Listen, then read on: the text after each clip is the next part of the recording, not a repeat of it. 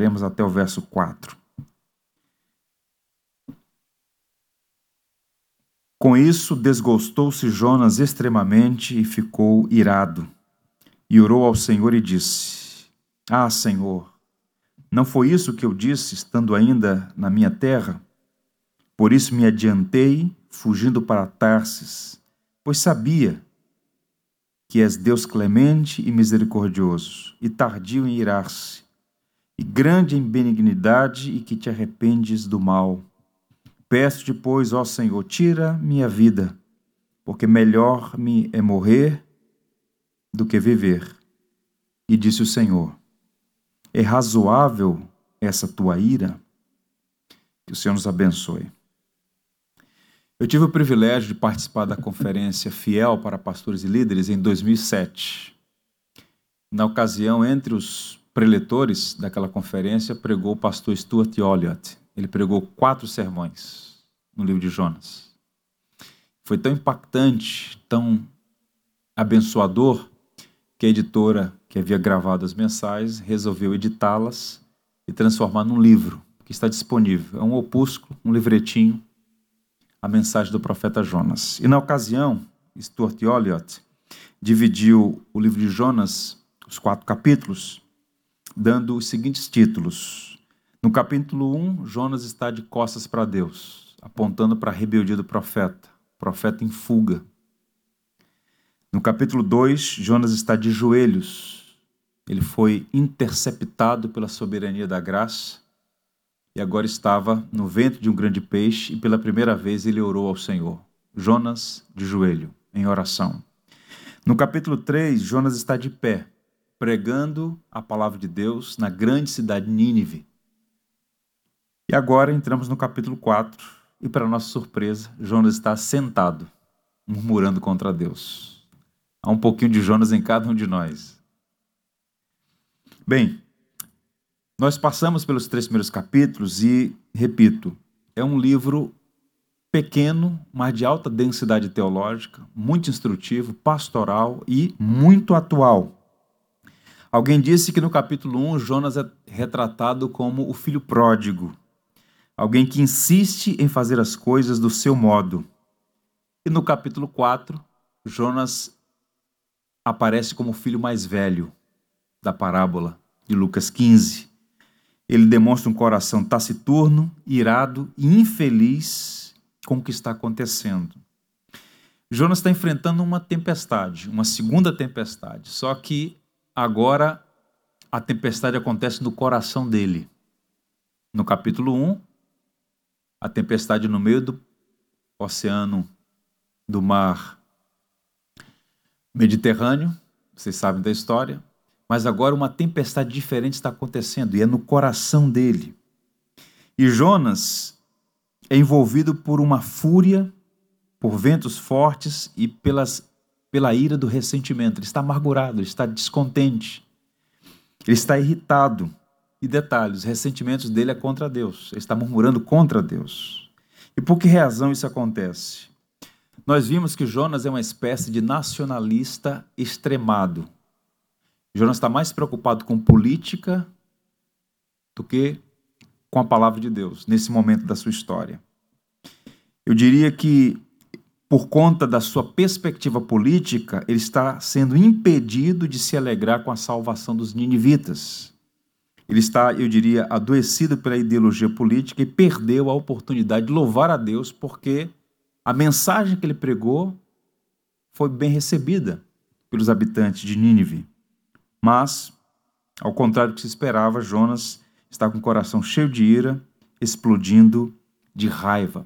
É interessante como capítulo 4 começa. Vejam, com isso, desgostou-se Jonas extremamente e ficou irado. A palavra ira aí significa literalmente quente. Jonas estava literalmente ardendo em ira. E a pergunta é: por que esse homem está tão desgostoso, tão irado, tão chateado, tão indignado? Há pelo menos dois motivos para a ira de Jonas. Nenhum dos dois são justificáveis, mas há pelo menos dois motivos, duas razões pelas quais ele manifesta essa ira, essa indignação, esse descontentamento. Primeiro, a conversão do, dos ninivitas. No verso primeiro ainda, o texto diz assim: com isso. Essa expressão com isso remete o quê? Ao que aconteceu anteriormente. Com isso, desgostou-se Jonas extremamente. E o que, que aconteceu no capítulo anterior? Nós vimos aqui o arrependimento dos ninivitas. Ele está descontente porque a audiência para a qual ele se dirige ouviu e aceitou a mensagem.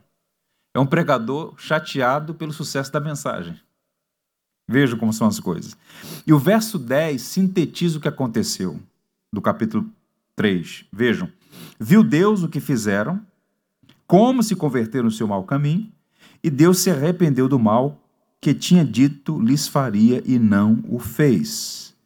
O texto é claro, é uma síntese do que aconteceu como resultado da pregação como resultado da obra da graça no coração daquelas pessoas. Eles se converteram do mau caminho, diz o texto claramente, e em resposta ao arrependimento deles, Deus soberanamente sustou o juízo. Nós tratamos exaustivamente aqui, inclusive num estudo exclusivo sobre isso. Esse arrependimento de Deus não é como arrependimento do homem, na verdade, Deus ah, sustou o juízo, mudou o curso de sua ação em resposta ao arrependimento dos ninivitas. E Jonas não gostou disso. Ele ficou muito pelo contrário, ele ficou irritadíssimo, né? Mas se a gente olhar o capítulo 1, né, desde o começo, Jonas não demonstrou nenhum interesse em pregar para os ninivitas. Tanto é que a palavra de Deus foi muito clara para ele: Dispõe-te, vai à grande cidade de Nínive e clama contra ela, por sua malícia subiu aos céus. E o texto diz que dispôs-se Jonas, mas para fugir da presença do Senhor. Nós vimos aqui exaustivamente que Nínive era uma potência do mundo antigo, uma das grandes civilizações, conhecida naquele momento por ser hegemônica no seu senhorio naquela região do Oriente Médio, e também por sua crueldade, por sua violência, pela imoralidade. Né? Fiz aqui algumas citações de documentos que mostram claramente que a crueldade dos ninivitas era lendária. Então, na mente de Jonas, os ninivitas eram seus inimigos, inimigos de Israel, e uma constante ameaça ao Estado de Israel. Então ele se recusa a obedecer a Deus porque era um profeta nacionalista. Ele está colocando os interesses do Estado de Israel acima da vontade soberana de Deus. Então Jonas estava tão comprometido com sua visão política que ele fugiu para não pregar aos ninivitas. No entanto, é sempre assim que acontece a soberania de Deus prevalece sobre a rebeldia humana. Jonas pretendeu desobedecer a Deus e desobedeceu, mas as coisas mudaram para ele. Deus colocou uma sala de aula em alto mar e Jonas aprendeu sobre soberania, sobre graça, sobre misericórdia, sobre obediência, sobre as consequências do pecado, sobre arrependimento. De modo que no capítulo 3 o texto começa: Veio novamente a palavra do Senhor a Jonas, a graça que dá uma segunda, uma terceira, uma septuagésima chance ao pecador. E Jonas agora foi a Nínive, pregou, e quando parecia que tudo estava indo muito bem, o capítulo, o livro podia terminar no capítulo 3, né? Todo mundo feliz, o profeta pregou, as pessoas se arrependeram. Então começa o capítulo 4 com o profeta injuriado. Injuriado porque as pessoas ouviram a mensagem e se arrependeram. Que coisa estranha. Bem, o Deus que alcançou Jonas com graça no ventre do grande peixe é um Deus que o salvou, que o libertou, que o deu uma nova oportunidade a ele. Mas, para a tristeza de Jonas, os indivíduos se converteram e ele está incomodado com isso. Alguns céticos, né, e eu li muitos comentários do livro de Jonas, tenho lido, alguns comentaristas mais céticos tem dúvidas quanto à conversão dos ninivitas, né? E eu fiquei pensando que é mais fácil acreditar em violência em massa do que conversão em massa, né? Então, se alguém disser assim, bem, houve uma chacina, então isso é comum. Não, realmente houve uma violência em massa. Agora, conversão em massa, muitas pessoas rendendo a mensagem, as pessoas ficam, será que isso é verdadeiro, é uma ficção? Mas o texto diz, e não apenas o texto de Jonas, mas o que me chama a atenção são as palavras do próprio Cristo que diz que os ninivitas se arrependeram com a pregação de Jonas. De fato, houve mudança entre aquelas pessoas em resposta à pregação do profeta. Bem, a palavra de Deus é poderosa, é suficiente e independe do pregador. João não estava muito animado para pregar, não, mas com a palavra é tão poderosa, tão viva, tão suficiente, ela opera independente do pregador. Isso é interessante. Eu li algum tempo atrás um texto sobre a vida de John Owen, que foi um dos grandes teólogos do século XVIII, 17 e 18. E Owen se converteu ouvindo um pregador que ele nem sabia o nome, né? que estava ali numa situação circunstancial. E o amigo que estava com ele naquela capela disse: Vamos embora, esse homem é muito ruim como pregador. E John Owen disse: Não, mas vamos ficar, estou gostando. Ele se converteu ouvindo um pregador tecnicamente desqualificado. Vejam como são as coisas. Não é a pessoa, é o poder da palavra que faz o que quer, quando quer e como quer. Spurgeon disse assim: A palavra de Deus é poderosa.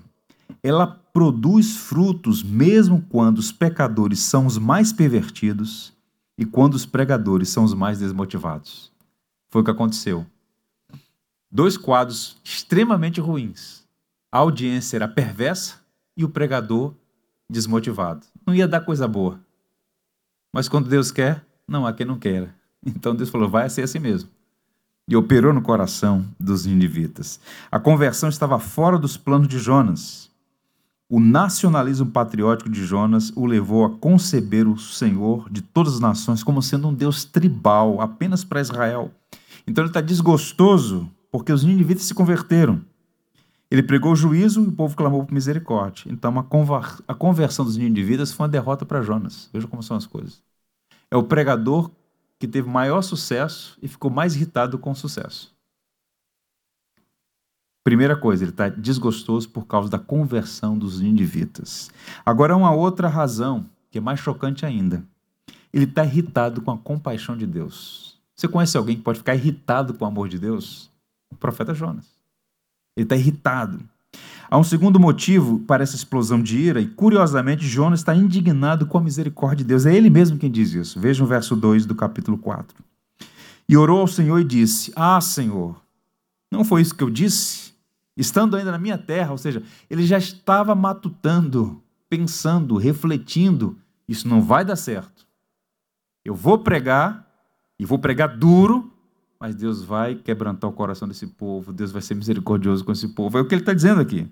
Por isso me adiantei fugindo para Tarsis, pois sabia que és Deus clemente, misericordioso, tardio irás e grande benignidade, que te arrependes do mal. Curioso notar, essa é a segunda vez que Jonas ora no livro. Ele orou primeiro no ventre do grande peixe e agora no capítulo 4, em resposta à conversão dos ninivitas, e a oração dele é uma oração que revela o coração dele, cheio de rancor, de mago, de ressentimentos, contra a bondade de Deus, contra a misericórdia de Deus. E nessa oração, vejam como são as coisas. Percebam como são as coisas. Jonas está censurando a Deus com as próprias palavras de Deus. Porque na oração que ele faz, ele cita a Bíblia. Uma boa oração é uma oração encharcada de Bíblia. Ele está recitando a Bíblia na sua oração. Qual é o texto que ele faz alusão aqui? O texto de Êxodo. Quando Moisés, sob revelação de Deus, traça o perfil de Deus, o caráter de Deus, em Êxodo 34, versos 6 a 7. É lá que está escrito que Deus é clemente, misericordioso, tardio irá-se, grande em benignidade e benevolência. Moisés disse isso acerca de Deus. Agora eu queria chamar a atenção de vocês para o seguinte. Imaginem isso. Um homem, um profeta, censurando a Deus com as próprias palavras de Deus. Criticando a Deus pelo exercício da sua misericórdia, da sua bondade, da sua paciência para com pecadores. Um poeta grego chamado Horácio, ele dizia que a ira é uma loucura temporária. E nesse momento, Jonas está louco, literalmente. perturbado, a ponto de criticar a Deus por ser misericordioso. Isso é um tipo de loucura, temporária, mas é um tipo de loucura. Ele está embevecido pelo espírito nacionalista, está tão focado nos interesses de Israel e comete a loucura de censurar Deus por ser misericordioso. E o texto menciona alguns elementos do caráter de Deus. Quais são eles? A clemência de Deus. Né? Essa é uma palavra não tão usual, mas é uma palavra muito rica. Clemência, de ser clemente. Isso significa que Deus é paciente, que Deus é benigno em suas ações e obras. Deus é moralmente excelente. Essa é a ideia. A misericórdia de Deus, ou seja, o pecador merece castigo, os ninivitas mereciam juízo. No entanto, Deus escolhe sustar o juízo que o pecador merece. Isso significa misericórdia. Merece condenação, mas Deus usa de misericórdia. Longanimidade é a expressão aí tardio em irar-se, né? É um Deus que é longânimo, que estende o seu ânimo, que estende a sua benevolência, que estende a sua paciência. Deus não é como, como a maioria de nós. Nós temos uma paciência muito curta, né? Deus é grande em paciência. Se Deus não fosse paciente, eu não estaria aqui, nem você também. Benigno, a disposição de Deus em mostrar bondade. Deus ama este mundo com grande benignidade. E um Deus que se arrepende do mal. Nós tratamos essa figura de linguagem, é o conceito de antropopatia, né, de atribuir sentimentos humanos a Deus.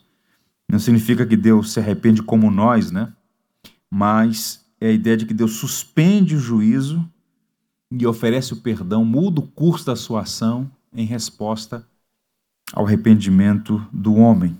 Bem, repito, Jonas está irado porque Deus suspendeu o juízo, manifestou misericórdia, mas Jonas está se esquecendo de uma coisa que nós nunca podemos nos esquecer. Podemos esquecer, mas não deveríamos. Deus não tem prazer na morte do ímpio.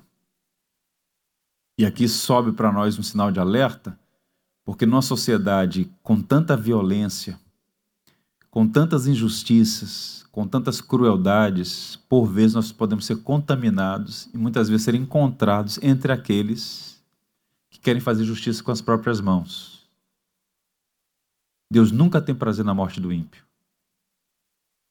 Isso é importante a gente sempre lembrar. Né?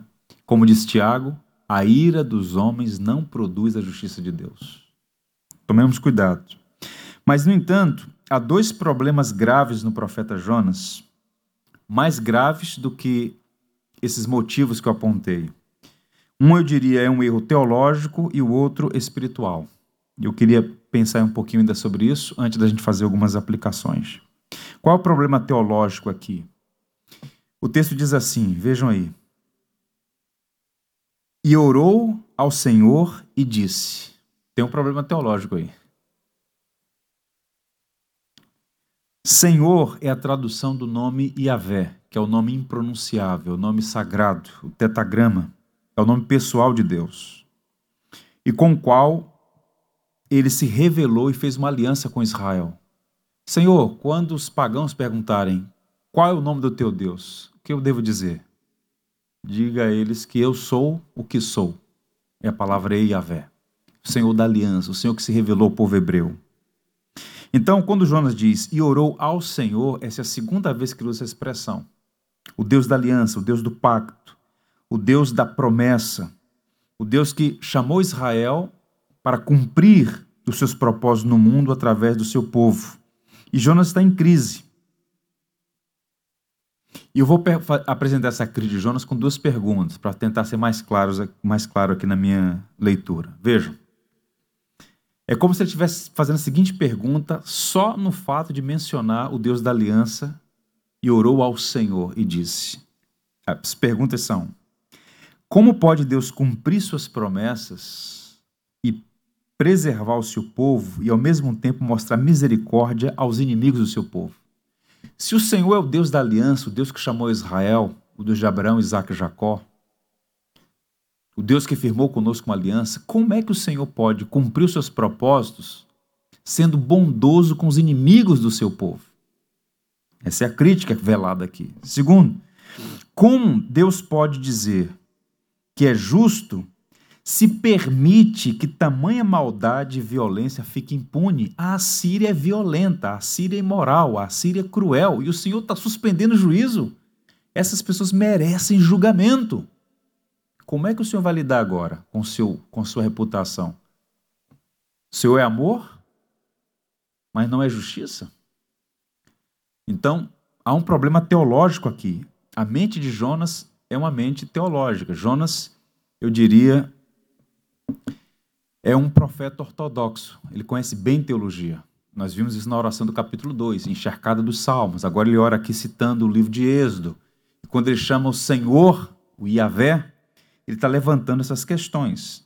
Na mente dele há um problema teológico. Perdoar os ninivitas, ao perdoá-los, Deus colocou sob suspeição sua justiça. É como se, na visão de Jonas, o amor de Deus entrasse em colisão? Houvesse uma colisão entre amor e justiça. Mas há um detalhe aqui que faz toda a diferença e que mostra o quanto Jonas está equivocado. Quando ele cita Êxodo 34, verso 7, ele faz um, uma oração seletiva. Sabe aquele crente que, quando vai orar, ele cita um versículo, mas cita o versículo pela metade? É o que Jonas está fazendo aqui, isso é antigo. Ele citou o texto de Êxodo, só que ele não citou o texto completo. Se você fizer a leitura de Êxodo 34, verso 7, o texto vai falar que Deus é misericordioso, benigno, benevolente, tardio em irar-se, paciente, etc e tal. Mas o texto conclui dizendo o seguinte: ainda que não inocenta o culpado, e que visita a iniquidade dos pais e dos filhos e dos filhos até a terceira e quarta geração. Em outras palavras, o texto que Jonas está citando mostra para a gente que não existe conflito entre o amor e a justiça de Deus. O amor de Deus não anula sua justiça, nem a justiça de Deus suprime o amor dele. Seus atributos estão em total e completa harmonia. Jonas está fazendo o que muitos crentes fazem, o mau uso da Bíblia, porque o problema teológico, na verdade, tinha uma dimensão mais profunda, o coração dele. Então ele está levantando um problema que no fundo, no fundo, não existe. É como se ele estivesse dizendo: o Senhor não está sendo justo. O Senhor está mostrando só sua face bondosa. Mas cadê sua justiça? E o texto vai dizer que Deus não toma o culpado por inocente. Mas Jonas levanta tudo isso porque o coração dele está adoecido. A questão não é simplesmente um problema teológico, é um problema do coração. Na verdade, o coração de todo problema é o problema do coração. Vejam aí. A vontade de Deus e o destino político de Israel pareciam divergir. Um teria que ser escolhido. E Jonas não deixa dúvidas sobre qual dessas preocupações era mais importante para ele. Entre a segurança de Israel e a vontade de Deus, o que é que Jonas escolhe? segurança de Israel. Ele está mais preocupado com a perspectiva política dele do que com a soberania de Deus e seus propósitos. Em outras palavras, o problema de Jonas não é necessariamente teológico, embora ele esteja em conflito ali com essa suposta divergência entre justiça de Deus e amor dele. O problema de Jonas é fundamentalmente a idolatria. E o ídolo de Jonas é Israel. Jonas orou apenas duas vezes em todo o livro. A primeira vez ele pediu misericórdia por sua vida. E na segunda ele reclama de Deus por ser misericordioso para com os ninivitas. Vejam como são as coisas. Jonas quer receber misericórdia, mas não aceita que Deus conceda misericórdia a outros. Já viu essa história? O pastor Exaltino comenta que a segunda oração de Jonas, no caso aqui do capítulo 4, é um pretexto para dizer que ele, Jonas, estava certo e que Deus estava errado. Veja a petulância, a presunção. Geralmente é assim: a ignorância alimenta o orgulho que impulsiona a petulância. E Jonas está nessa situação. Deixa eu ler para vocês um comentário que eu acho instrutivo. Ele fez a melhor das orações no pior dos lugares o ventre do peixe e fez a pior das orações no melhor dos lugares, em Nínive, onde Deus estava operando maravilhas. Então vejam como as coisas mudam, né? E o coração, a oração de Jonas embora equivocada, é útil para conhecer o próprio coração dele. Se conhece uma pessoa pelas suas orações. As orações revelam muito do nosso coração. E nessa oração, Jonas revelou o motivo de sua rebeldia, o motivo da sua desobediência. O medo dele, desde o início, era esse. Eu não vou pregar, porque se eu pregar e essas pessoas se arrependerem, Deus não vai julgá-las. Deus é misericordioso. Eu sabia que o Senhor é misericordioso. O Senhor fez isso. E o Senhor acabou comprometendo a sua justiça. Ele está acusando Deus, em outras palavras. E o coração dele está adoecido. Repito, não é apenas um problema teológico, tem uma dimensão espiritual. E quando os interesses para com seus inimigos são frustrados, ele queria a morte dos ninivitas, o que, que acontece então? Ele mais uma vez se rebela contra Deus e vai para o extremo. Ele fala: já que é assim, já que o Senhor não vai punir esses homens maus, já que o Senhor vai insistir em ser misericordioso, não vale mais a pena viver. Eu quero que o Senhor me mate, eu quero morrer. Ele pede a própria morte.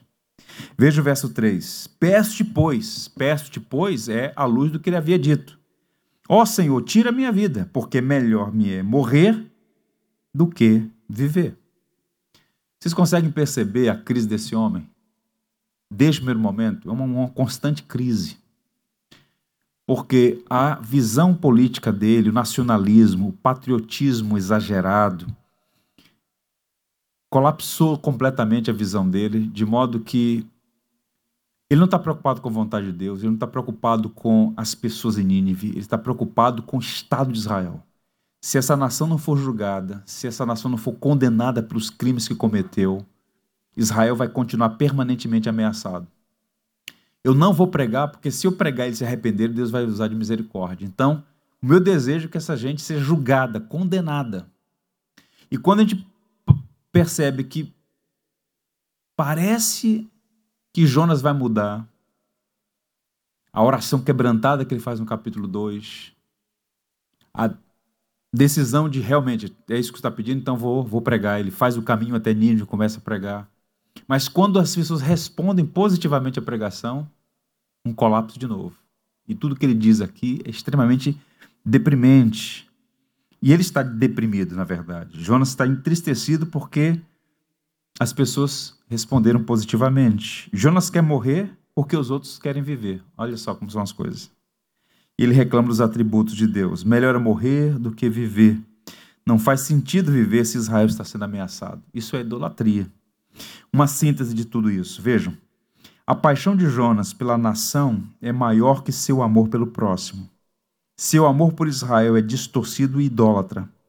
Para ele, a salvação dos ninivitas significava o fracasso político de Israel.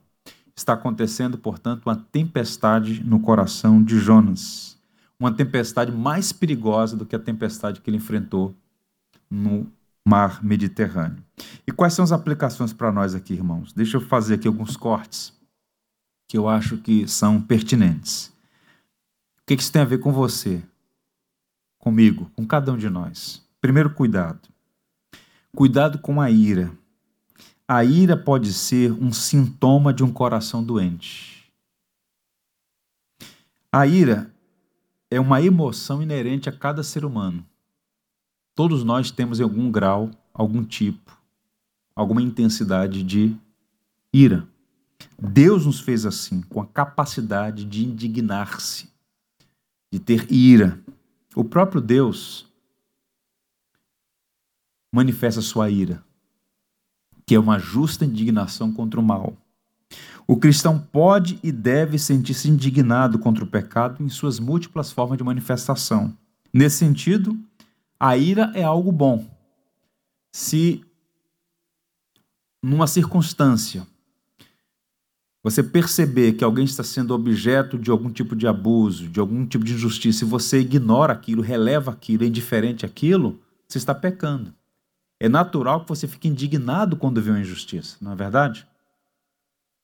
Portanto, a ira é uma coisa boa em alguma medida. A ira é um atributo de Deus. No entanto, há um tipo de ira que Deus reprova, a ira pecaminosa, a ira injusta. Isso significa qualquer expressão de ira que seja excessiva, violenta, incontrolável e fora de domínio. E a ira de Jonas é desse tipo, pecaminosa, injusta. Ele está virado porque seus inimigos se converteram, não faz sentido isso. Se ele tivesse irado porque os ninivitas se mantiveram duros, refratários, zombando da palavra de Deus, essa ira seria santa.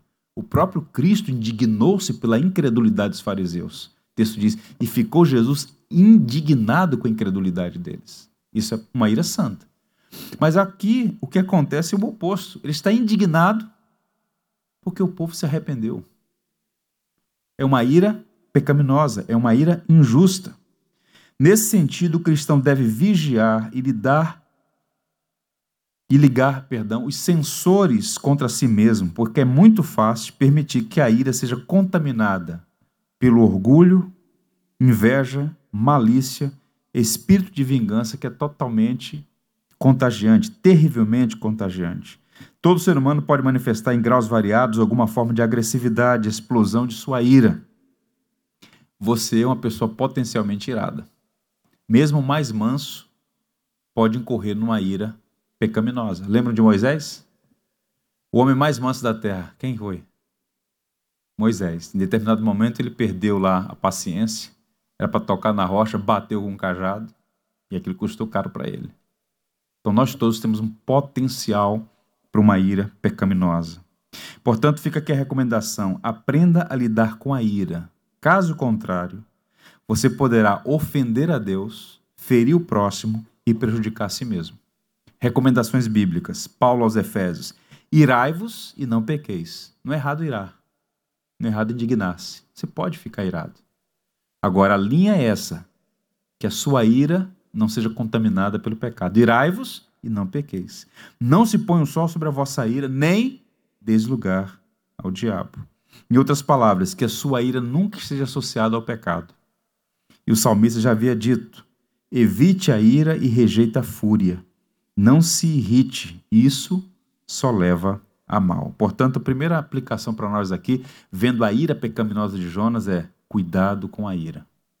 Muitas amizades são estragadas, relacionamentos, situações, portas são fechadas, conflitos são abertos por causa de uma ira pecaminosa. Uma segunda aplicação: cuidado com a idolatria. Sonde o coração, identifique e expulse os ídolos. A preocupação de Jonas com Israel é legítima. Ele está certo em amar o seu povo. Nós precisamos amar o nosso povo. O problema é quando as coisas boas e legítimas se tornam ídolos. Israel havia se tornado um ídolo para Jonas. Há um pastor metodista chamado Thomas Oden. Infelizmente, pouca coisa dele ainda em português. Oden, em uma de suas obras, diz assim: O que é um ídolo? É qualquer coisa que seja mais importante que Deus para você, qualquer coisa que absorva o seu coração e imaginação mais que Deus, qualquer coisa que só Deus pode dar. Então, no cenário evangélico, no ideário né, evangélico, geralmente pensa-se na idolatria de uma forma quase que restrita aos ídolos fabricados pelas mãos humanas. Mas ídolo pode ser qualquer coisa tangível ou não, que ocupe o lugar de Deus na nossa vida. Inclusive coisas boas dadas pelo próprio Deus. Israel, foi Deus quem formou Israel. Deus ama Israel. Mas Israel se tornou um laço para muitas pessoas, inclusive para Jonas. E Oden prossegue e diz: Tem-se um Deus quando um valor finito é adorado, amado, vislumbrado como aquilo que não pode faltar, sem o qual não se pode abraçar a vida com felicidade. Então, Jonas está literalmente nesse momento aqui, nessa perspectiva idólatra. Então ele está tão preocupado com Israel que os seus olhos estão fechados para qualquer coisa. Inclusive para o exercício da misericórdia soberana de Deus sobre os seus inimigos, no caso, os ninivitas. Então, quando Jonas percebeu que não teria o que desejava, no caso, a destruição dos seus inimigos, a vida perdeu sentido. Ele desejou morrer, ele tinha um ídolo, Israel. Isso é mais comum do que os irmãos podem imaginar. Quando você cria e alimenta um ídolo e por alguma circunstância aquilo lhe foge do controle, você se desespera. Isso pode ser qualquer coisa boa. Se seu emprego se tornar um ídolo na sua, na sua vida, quando você perdê-lo, você vai ficar desesperado. Se sua família é um ídolo na sua vida, perder um ente querido pode trazer grandes transtornos. Qualquer coisa boa que se torne um, uma divindade na nossa vida, um ídolo na nossa vida, é um perigo. Teologia pode ser um ídolo. Spurgeon, pregando no colégio de pastores, que ele bem fundou, né, treinando pastores, ele dizia: olha, uma coisa é amar as doutrinas da graça. Outra coisa bem diferente é amar a graça das doutrinas. Né? Então havia muito debate sobre teologia, e ele dizia: muitos possuem as doutrinas da graça e não a graça das doutrinas. Quando a doutrina se torna um ídolo, quando a teologia se torna um ídolo.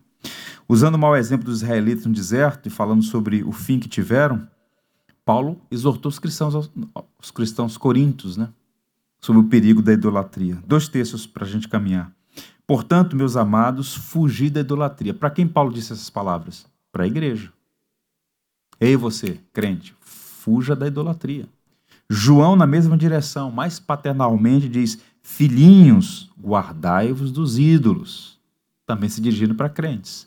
Então, a idolatria não é uma coisa restrita às religiões pagãs. A idolatria é uma situação que pode envolver todos os filhos de Adão.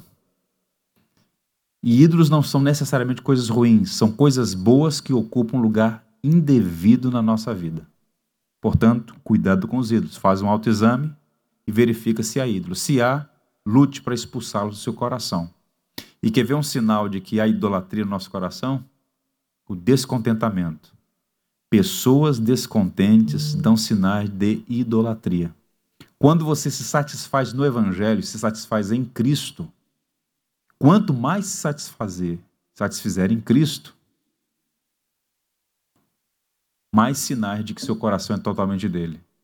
Então é um perigo constante com o qual a gente tem que lutar diariamente. E por fim, cuidado com o mau uso da Bíblia. Textos isolados podem justificar atitudes erradas. Jonas conhecia o Antigo Testamento, na oração no capítulo 2, ele cita os Salmos, eu falei isso aqui para os irmãos. Agora ele cita o livro de Êxodo, mas dessa vez, como eu já disse, cita seletivamente. Ele cita uma parte do texto bíblico. Numa tentativa absurda de imputar a Deus injustiça. Ah, eu sabia. O Senhor é bondoso, é clemente, é paciente, é misericordioso. O Senhor é amor, mas o Senhor não faz justiça. Ele está acusando a Deus, censurando a Deus com as palavras de Deus, porque no fundo, no fundo, Deus não fez o que ele queria. E o que é que Jonas queria? A morte dos seus inimigos. Só que o texto completo diz: ainda que não inocenta o culpado, Deus não pode fazer o que é errado. Deus é inerentemente perfeito, plenamente perfeito. Tudo que Deus faz é bom, justo e perfeito. Quando Deus faz justiça e juízo, ele está certo. Quando Deus concede misericórdia, ele está certo. Deus não pode errar. É da natureza de Deus a perfeição. De modo que o que ele está falando aqui é completamente equivocado. Porque o coração dele está adoecido. Tanto é que ele diz: já que é assim, então me mata logo, porque não vale a pena viver. Viver para ver a destruição do meu povo? Viver para ver o Senhor usando de bondade para com os pagãos? Não, eu quero que essa gente morra. É o que ele está dizendo aqui. A Bíblia chama de tolos que são sábios aos seus próprios olhos. E aqui, meus irmãos, há um princípio geral. Somente estamos lendo a Bíblia corretamente se primeiro somos exortados. Somos encorajados a ver a grandeza da graça de Deus, apesar das nossas falhas e fraquezas. Para ser mais assertivo, João Calvino sempre recomendava: leia a Bíblia contra você. Em outras palavras, a Bíblia primeiro tem que nos corrigir então, se a gente está selecionando textos agradáveis, né, palatáveis, ou quando a gente usa os textos mais duros, exortativos, para o outro, então a gente não está lendo a Bíblia adequadamente. Um outro francês disse assim, um comentarista: tudo que a Bíblia nos ensina sobre nós mesmos é para percebermos que não somos justos, que não temos meio de nos justificar, que não temos nenhum direito de condenar os outros e ter direito contra eles, e que apenas um ato gracioso de Deus pode nos salvar. Isso é ler a Bíblia corretamente. No caso Jonas, estava lendo a Bíblia seletivamente. O mesmo Jonas que disse no capítulo 2: Ao Senhor pertence a salvação. Ele havia aprendido alguma coisa sobre a graça, sobre a misericórdia. Mas no fundo, no fundo, ele achava que era melhor do que os pagãos. A autojustificação, né? A autopiedade. Jonas cresceu no entendimento da graça, mas tinha muito que aprender ainda. Ele reconheceu que era carente da graça de Deus, mas no fundo pensava que não era como os pagãos. Há um tipo de fariseu ali embutido, né? Como há em alguma medida em todos nós. Então, para finalizar, eu diria: Jonas é um profeta que tinha ortodoxia, mas faltava misericórdia. Teve a oportunidade de crescer na graça, mas ainda tinha um longo caminho pela frente. E Deus pacientemente ainda continuava insistindo com Jonas e vai dar uma aula sobre crescimento na graça. Eu queria fazer duas coisas para a gente encerrar. Ler mais um comentarista, um comentário muito precioso, e encerrar com a pergunta que Deus fez para Jonas. O comentarista bíblico em inglês diz assim: Jonas teve uma revelação tão maravilhosa da misericórdia e da graça de Deus sobre ele, que humanamente falando, esperávamos que ele nunca mais tivesse dificuldade para ser misericordioso também. Pois depois de ter visto Deus de maneira extraordinária em sua própria vida, isso deveria ter preparado ele para a vida. Era o que se esperava, mas não foi o que aconteceu. Ele está indignado porque Deus foi misericordioso, o mesmo Deus que também teve misericórdia dele. Jonas precisava crescer na escola da graça. E esse é o tema que a gente vai tratar na semana que vem. Crescendo na graça. E como é que Deus trabalha com gente cheio de autojustiça, cheio de si, que se acha melhor do que os demais, que fica irado quando Deus mostra bondade para com quem não merece. Deus, o grande pedagogo, o grande mestre, o professor que conhece o nosso coração, os mais profundos cantinhos do nosso coração. Deus começa com uma pergunta. E disse o Senhor: Veja como Deus é didático. Faz sentido você ficar tão irado assim, rapaz? É muita paciência, né, irmãos? Hã? É muita paciência. Deus sendo acusado de ser injusto. E Deus chega para ele e fala assim: Pô, Jonas, faz sentido a tua ira? E aí o Senhor vai dar uma grande aula para ele, crescendo na graça. Amém? Que Deus nos ajude. Vamos tomar cuidado porque há um Jonas em nós. Que o Senhor tenha compaixão de nos ajude a crescer na graça. Vamos orar. Pai, nós te louvamos, te damos graças por tua palavra que tanto nos instrui e nos encoraja a viver de acordo com a tua vontade. As tempestades no coração de Jonas, Senhor, muitas vezes também acontecem no nosso coração. Temos dúvidas, crises, por vezes falamos ou pensamos coisas inadequadas acerca do Senhor e da Sua vontade. Tem misericórdia de nós, perdoa-nos, Senhor nos ajude a ser tão misericordiosos quanto o Senhor tem sido misericordioso para conosco. Todos nós, sem exceção, somos pecadores, culpados e indesculpáveis diante de Ti, completamente dependentes da Tua graça. Não permita que nenhum de nós olhe para o outro julgando-se superior ou melhor. Que os erros de Jonas não sejam repetidos, Senhor. Guarda o nosso coração dos ídolos que sutilmente tentam nos seduzir, roubar o trono do teu coração em nossa vida. Guarda-nos, Senhor, do perigo de usar a Bíblia seletivamente e, com isso, construindo ideias equivocadas acerca do Senhor e das realidades que estão diante de nós. Pai, nós pedimos mesmo que essa porção da tua palavra cause impacto na nossa jornada como cristãos. Ajuda-nos a crescer na tua graça e, sobretudo, Senhor, ajuda-nos a ser mansos como Cristo. Mansidão não é fraqueza, é poder sob controle. E nós queremos ser como Jesus, mansos e humildes de coração. Por isso, guarda-nos de pecar por palavras e atitudes contaminadas pela ira pecaminosa. Pedimos a tua bênção e a tua misericórdia em nome de Cristo. Amém. Bom descanso, meus irmãos. Deus os abençoe tens feito, por tudo que vais fazer, por tudo tuas promessas e tudo que és. Eu quero te agradecer com todo o meu ser. Te agradeço, meu Senhor. Te agradeço,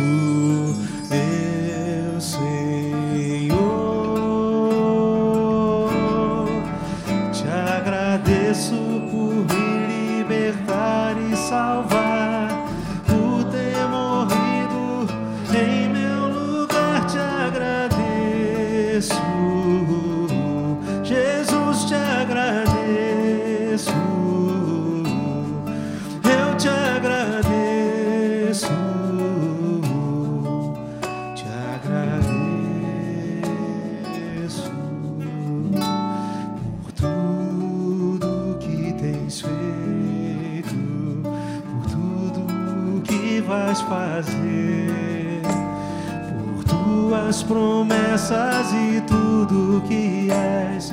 Eu quero te agradecer com todo o meu ser. E aí? Te agradeço,